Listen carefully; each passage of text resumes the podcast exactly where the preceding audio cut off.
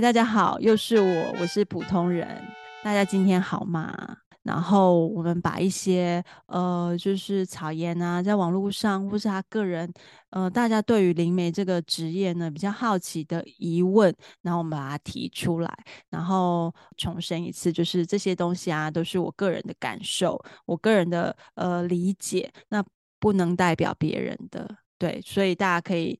呃，参考就好，或是娱乐性质都可以，没关系。好，那我们就交给呃草颜。嗨，大家好，又是我，我是也是这一集的代班主持人。然后我们上一集也讲到，刚刚普通人也有说了，我们这一集是在回答一些对于灵媒或者是呃传讯者或是乩童的疑问。然后这些疑问呢，其实它可以很空泛。我们今天的提问其实也是问的是。普通人自己的经验不代表全部的灵媒都是用这样子的方式来运作这件事情的。嗯，然后希望这一集的一些提问也可以呃，嗯，顺便梳理一下所谓大家觉得灵媒是不是就等于神通的这个误解。嗯，所以我们的第一题就直接来喽。我的身边有一些朋友啊，就是他自己本身没有呃。宗教信仰，所以在面临一些所谓神通或者是灵媒的这个角色的时候，都会有一点点不知道怎么跟他们说话。然后我发现，不知道怎么说话的表象里面，其实大家会恐惧的是，如果我们跟你或是其他同龄人互动的话，对方是否会知道我们不诚实，我们在说谎，或是我们表里不一的这件事情呢？其实我觉得这个东西就是，如果以我一般而言的话，我觉得我并不会发现你在说谎。我如果要判断你有没有在说谎，我是要经过就是通灵的。那通灵这个东西也不是一个直接性的，它有点像是我身上有一个开关，然后我打开了这个模式才启动。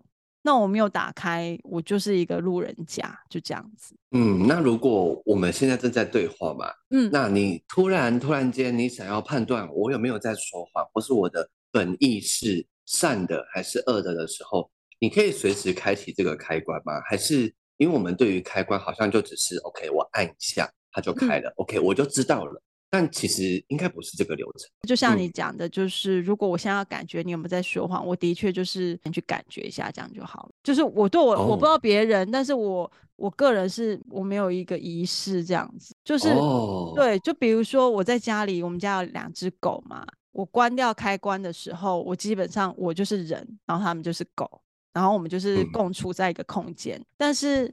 我如果打开那个开关，我们就可以马上沟通，然后他想要讲什么他就讲。但是基本上，我觉得任何我我这样讲又有点偏颇，但是我觉得不会有任何动物沟通师想要做这件事情，因为嗯，就是很无聊啊。你干嘛要知道你狗每天在干嘛？我自己、哦、真的吗？真的吗？我自己我是这样，就是就像是呃。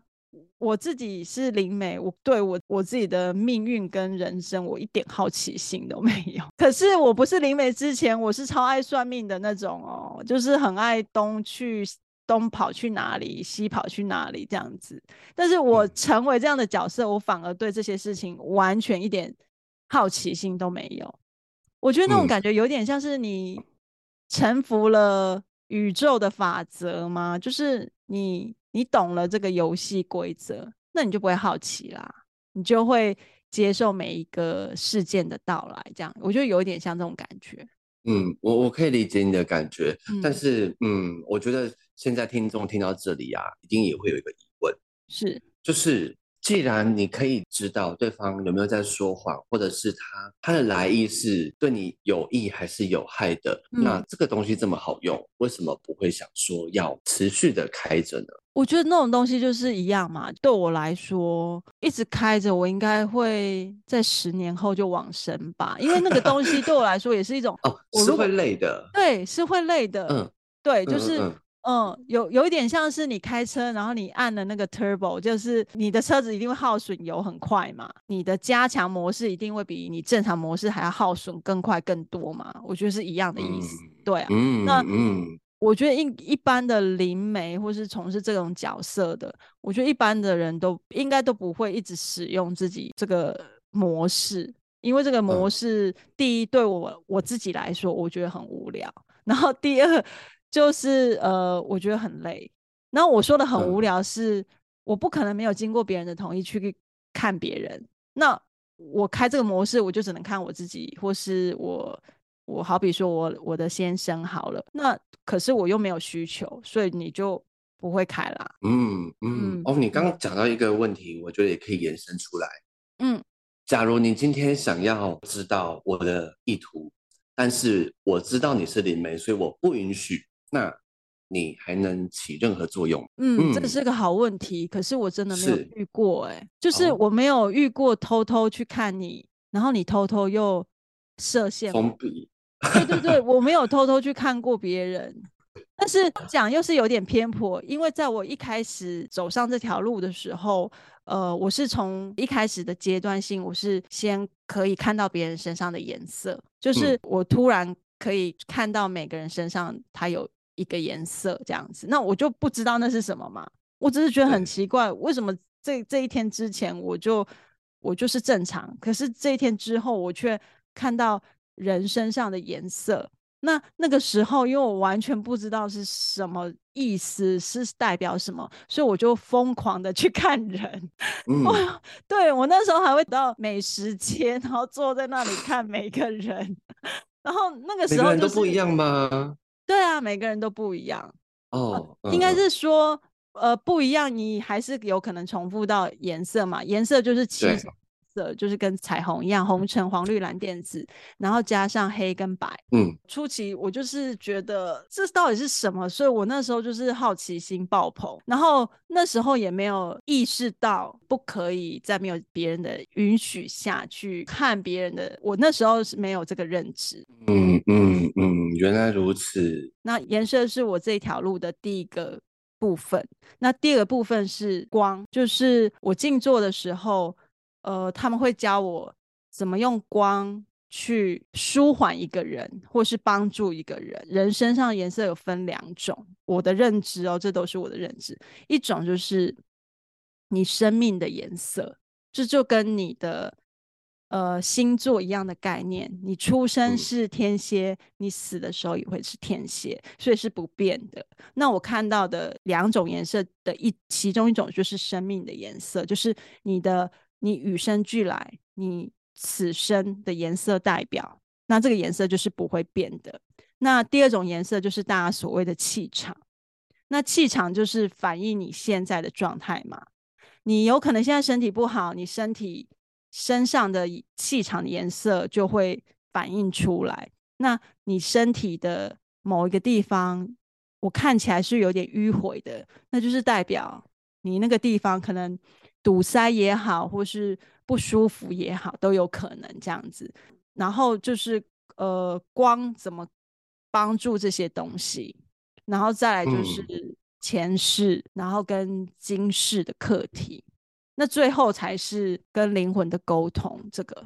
这个是我最后的阶段，但是前面就是我觉得这是一种循序渐进的，对啊，所以我我前面的阶段，我的确是常常就是在颜色的部分最严重，常常在偷看别人。哦，嗯嗯，对，然后那你这个能力啊，嗯、是、嗯、是需要练习的吗？像你刚刚说的，从颜色开始到境界可以沟通。那这个过程里面，你是如何跨越每一个阶段的？哦，那你是如何练习的？嗯，我觉得这个东西跨越，你讲的很好欸，因为我觉得的确有跨越的问题。因为就像是我幼稚园小班，我不可能读国一或是国小六年级的书嘛，所以的确是需要一个成熟度到了，然后你才能跨越下一个。对我来说是这样子。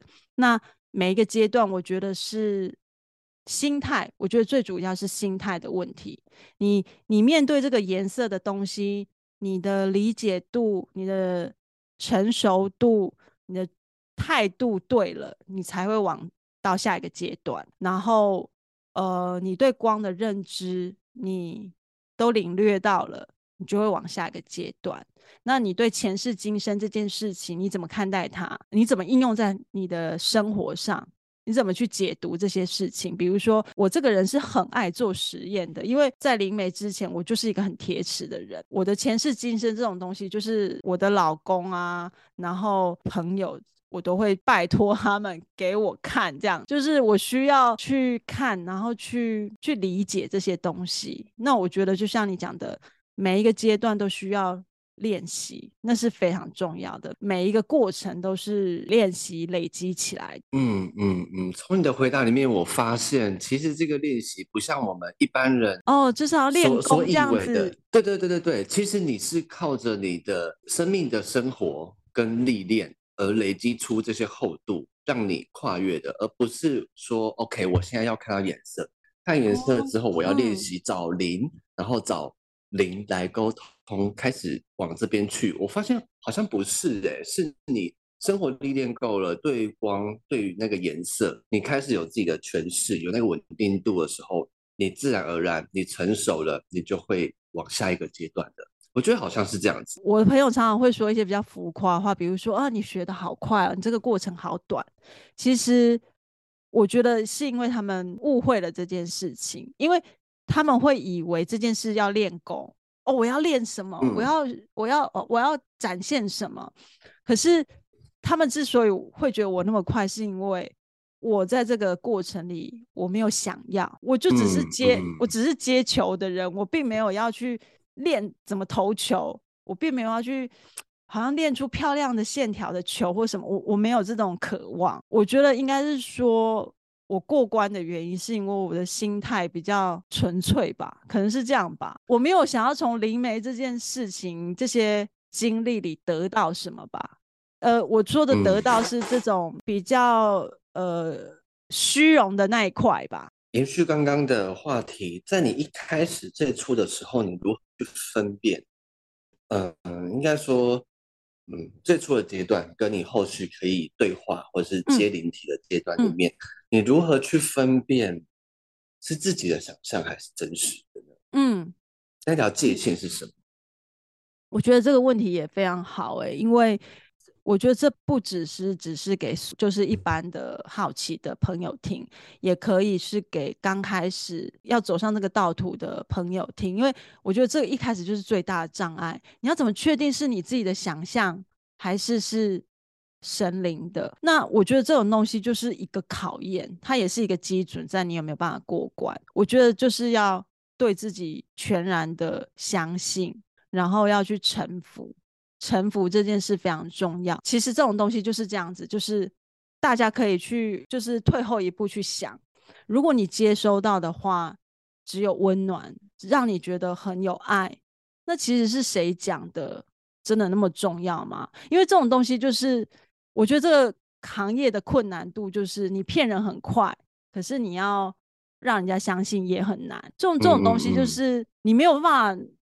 白纸黑字写出来嘛，所以有时候我就只能告诉我自己说，我相信这一切，我都是出于善意。那不相信的人，我只能说我没有满足到他，我我觉得我还是会祝福他。那如果接受我，然后愿意信任我的，我觉得那就是一个很美好的过程。这样对啊，所以这个问题我有回答到你吗？好像也没有，因为我觉得。我觉得这个行业本身就是非常虚无缥缈，然后好难用一个很果断的什么去解释这些。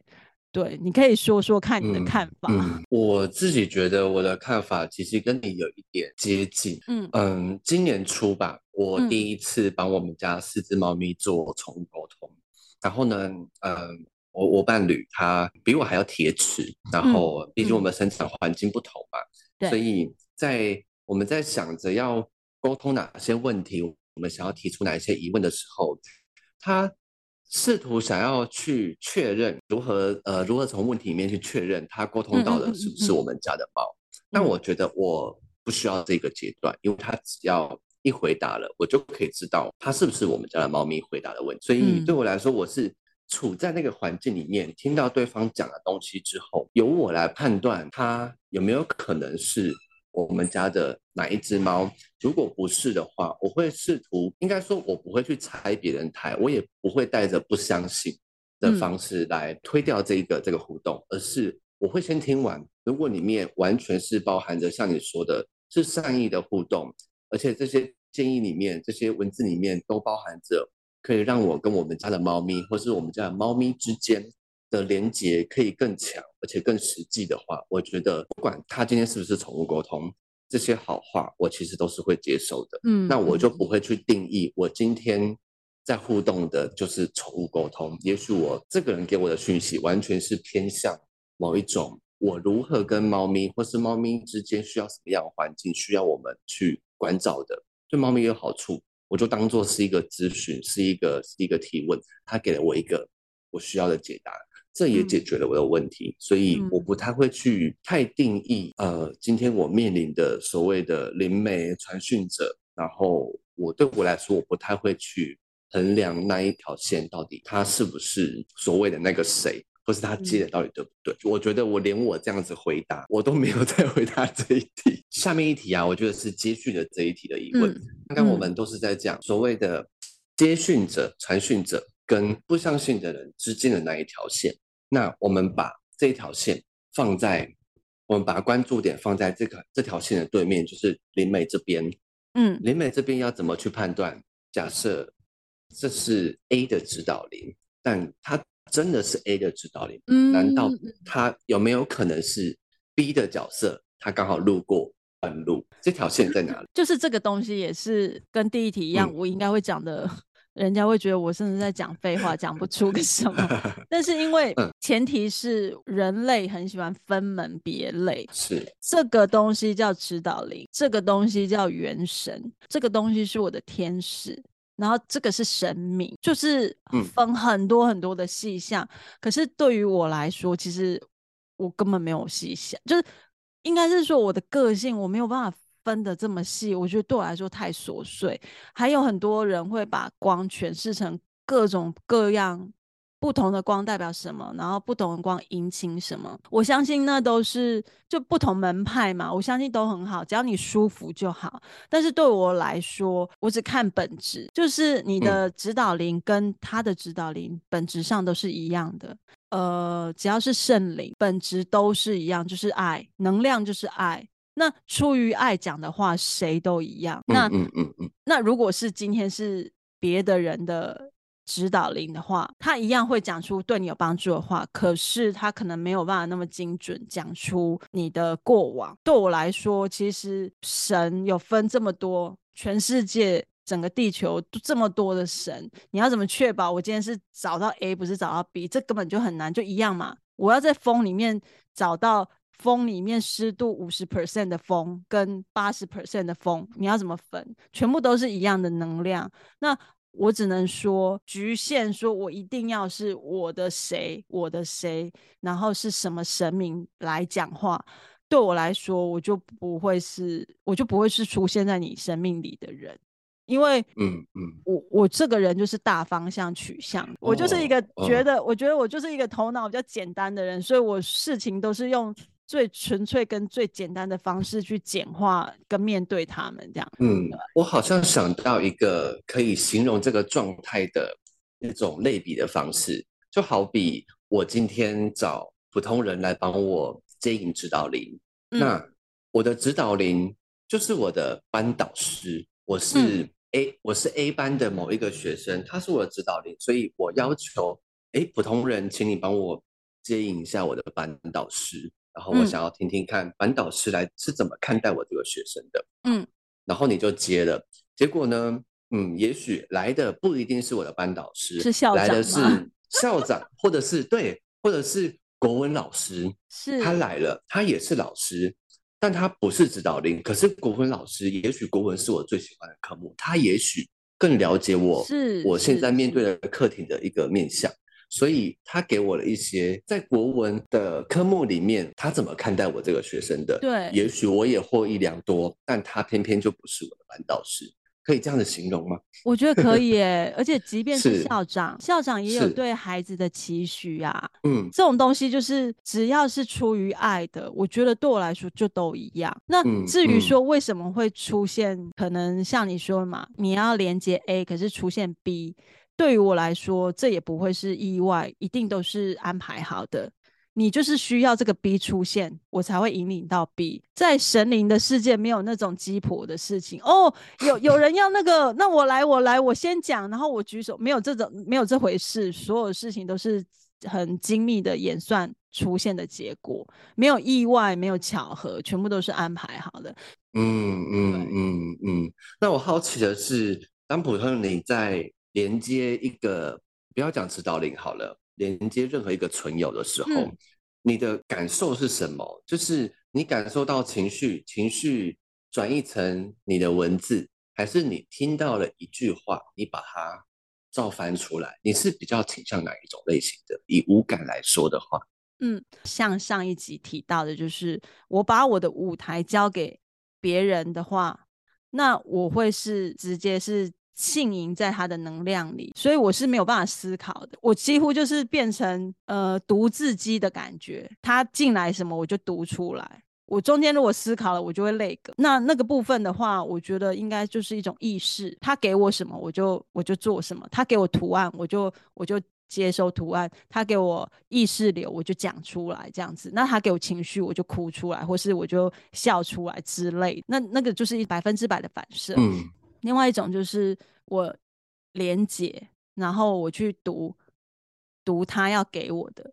那我这个我的部分，我知道大家有时候会去分图像式的，或是呃听觉型的。我觉得我好像嗯不是一个绝对性，诶，我都是看他要给我什么，然后他给我画面，我就去看画面。那他给我声音，就是意识，我就是。文字出来这样子，那那如果是去读前世的部分，嗯嗯，就真的就是比较像在看电影，图像式的为主这样子。嗯嗯嗯嗯，所以是五感并用。嗯，可能吧，我也不知道，因为我就是满足需求的人嘛，所以我没有、嗯、没有办法定位我自己。嗯嗯，嗯，假设今天我连接我的指导灵，他跟我说。这一个题目啊，要选 A，嗯，A 是最佳答案，嗯，但是可是我想选 B，嗯，这件事情对于灵美的角度来说，我有空间可以选 B 吗？我面对到的神灵都是教你钓鱼的人，而不是给你那一只鱼的人，对，嗯，他会教你怎么解题目，而不是给你选项。对。对，嗯，他会、嗯、他会花更多时间教你，给你观念，就是大家应该知道，给鱼这件事情是比较简单的嘛，给鱼只要一秒，是，但是教你可能要三天或是一个礼拜，所以其实呃，他们都会倾向是教会你。那在我们前面提到的，就是你能不能在别人呃允许或不允许的情况下去读取讯息？那假设今天你你认识我了，那你。在跟我互动的过程中，你无意无意间不小心发现了一件我可能不知道的事情，或者是我自己没有意识的事情。嗯，那以你的角色，你觉得这件事情需不需要跟我讲？它有没有不能被我本人知道，或者是被揭露的可能性？我也是面临过这种问题，因为我的个性，在我一开始我都是讲，讲来之后就是换到很难看的脸色。然后，嗯，然后我就会开始问我自己说：“那我不应该讲吗？我讲了原来是不好的，就是怎么反效果？好听的就很开心，那不好听的就会觉得你触我眉头或是什么的。我觉得其实到现在我都还在挣扎，因为这个东西我也问过我身边的朋友，应该是说我并没有走到一个很和谐的状态。那我觉得这个部分。我还在学习，我我其实我还在拿捏，我真的不知道什么是我该讲的，什么是不该讲的。对，嗯、像我就举一个例子好了，嗯、我有一次去看牙医，然后这个这个过程真的是大家听完一定会觉得很傻眼，但是我生活中还蛮常有这种情况，都让我觉得有时候好尴尬。他在跟我讲，如果我要。换一颗假牙要花多少钱的时候，我就哭了。然后一般的人在跟你推销讲到价格的时候，如果你的客人哭了，那是不是大家会很直觉觉得说啊，是不是太贵了？好，嗯、你你你不要担心，嗯、呃，这位妈妈，那呃，不然我帮你算一下，如果九折之后。这个假牙会多少钱？然后我还是在哭，然后我的那个牙医师，我就觉得他真的好尴尬。然后其实我哭的当下，我接收情绪跟我的脑子是分开的，连我自己的脑子都觉得我到底是在哭三小这样子，就 是到底在干嘛？让我我干嘛在看牙医的时候哭？而且我是哭的蛮惨的，就眼泪一直掉一直掉。然后那个那个牙医花了好多的时间，在好像在安慰我说。哎呀，当妈妈真的不简单。我也知道说这颗假牙可以买多少小孩的东西，啪啦啪啦 讲一堆，然后我就觉得超囧的，然后我就走了。然后我女儿就说：“妈妈，你为什么在哭？”我就说：“我真的不知道我为什么要哭。”哎，我怀疑，我高度怀疑，我觉得那个医生应该有心事，或是最近很煎熬。因为我觉得我是很容易哭，没错，但我不至于在别人面前。就是哭得很委屈这样子，我觉得我又没有什么事情 这样子，我最近也没看什么韩剧这样，然后我就去思考这件事情。呃，过两天换我老公去同一个牙医那里看，那个牙医就跟我老公讲说：“哎，不好意思，你老婆来的时候啊，她在这里有哭，我不知道是不是因为我跟她呃，就是讲费用的部分，这样我这个部分我真的很抱歉，我希望没有带给她困扰。那。”我看你老婆哭，我就想到我自己，呃，我自己的牙医诊所就是因为那个防火墙的老旧，所以整个烧掉了这样子，然后一夜之间我什么都没了。那个牙医诊所烧完之后，又遇到疫情，他说他的人生真的就是到谷底，想要贷款还钱也没有生意，因为疫情嘛。然后他就说他真的。就是两年的时间，完全就是头发掉很多，然后完全不知道面对这个看不到未来的情况该怎么办。然后他就说：“我我看到你老婆哭，我也想到我自己也刚经历过这一段这样子，然后真的蛮辛苦的。”我老公后来跟我讲，我整个豁然开朗，欸，诶，我就是在替他哭的。但是你说这种事情囧不囧？就是真的很囧啊。那我以我以前的个性，我就是我我写了一封手写的信给他，然后我跟他说我是一个灵媒，然后我可以确定我那天哭是在为你而哭，呃，我希望不会就是很唐突，然后呃，我希望你可以好好就是让自己多休息，这种这种噼里啪啦安慰的话，但是我跟你讲，从那一天我给他信之后。那个医生完全没有办法再直视我，就是尴尬。嗯嗯。所以你说我到底要不要讲？你知道吗？就是有各位观众，你们可以回馈我吗？到底要不要讲？就是这种东西，我也一直遇很多。我很多人都跟我说，就不要管，讲好的就好，不要讲不好的。那嗯嗯嗯。可是对于我来说，我会觉得只要我感觉到，那就是有它存在的必要。我就觉得我应该要讲，因为我就是只是一个感受的人嘛。我觉得其就算是一个关心，我也想要关心这个人啊。其就算他觉得我很很唐突，我也觉得关心也没什么嘛。我觉得我还就是也不能说习惯嘛，我也是有点不习惯别人白眼我啦。但是我的确就是还蛮多这样子的事情，然后我自己有点要该怎么定位它是困扰吗？我也不知道。然后要不要讲嘛？我也不知道，我到现在都还是不知道。嗯嗯，我觉得这真的蛮难界定的，因为对对方的唐突是，哎，为什么你感觉得到了？然后跟我现在在什么样的状态，也许也许我们不知道，所以居然从一个病人身上获得了这样子的哭的感觉，我觉得某一种会觉得，我觉得不能不是讲冲击或者是获得这个讯息，而是人们可能不知道怎么。对这件事情反应，不知道怎么回应这件事情，我觉得很多时候是、嗯、是这样子的状态。嗯，对。然后我又想到一个很好玩的，那我觉得另外一个也是发生在我看牙医，嗯、就 看牙医的时候，因为被看的人总是眼睛闭上嘛，就发呆这样子嘛，所以那个是一个我完全专注在发呆这件事，就很容易出神。那牙医在看我牙齿的当下是一个高度专注嘛，所以这个时候也算是一种出神。那我的出神如果加上他的出神，我们两个很容易就连接在一起。然后我就突然看到一个画面，就是一个男生，他是一个木匠师。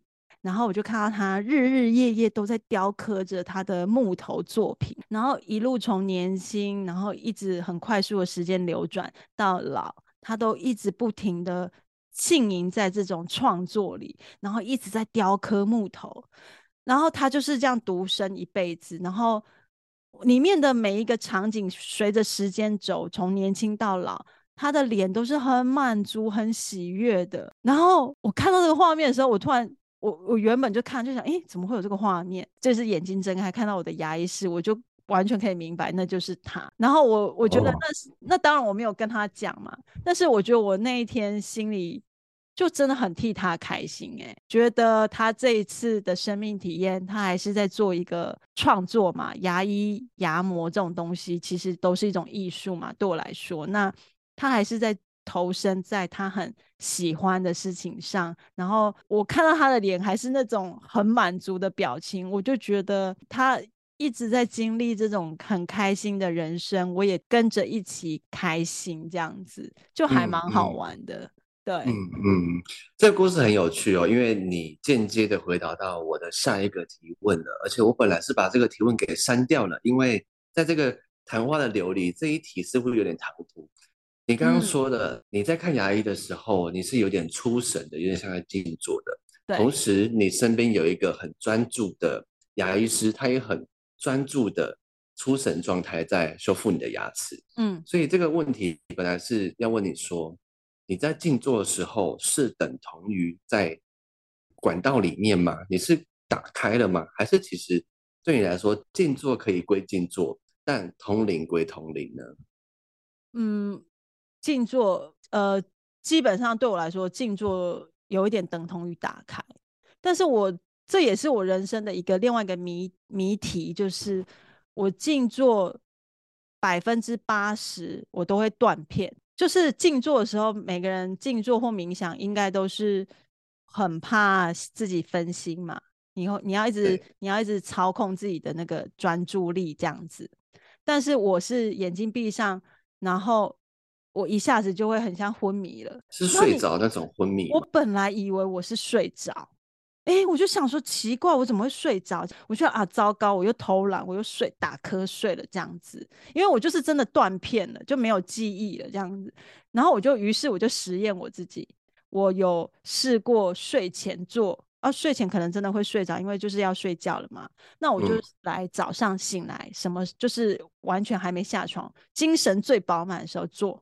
哎，也一样。那我就想说，你早上可能还睡不饱，我就给我自己找理由嘛。那我就想说，好，那没关系，我午睡睡很饱，起来真的精神很好的时候，我再静坐看看，也一样。然后我就想说，到底为什么我会断片？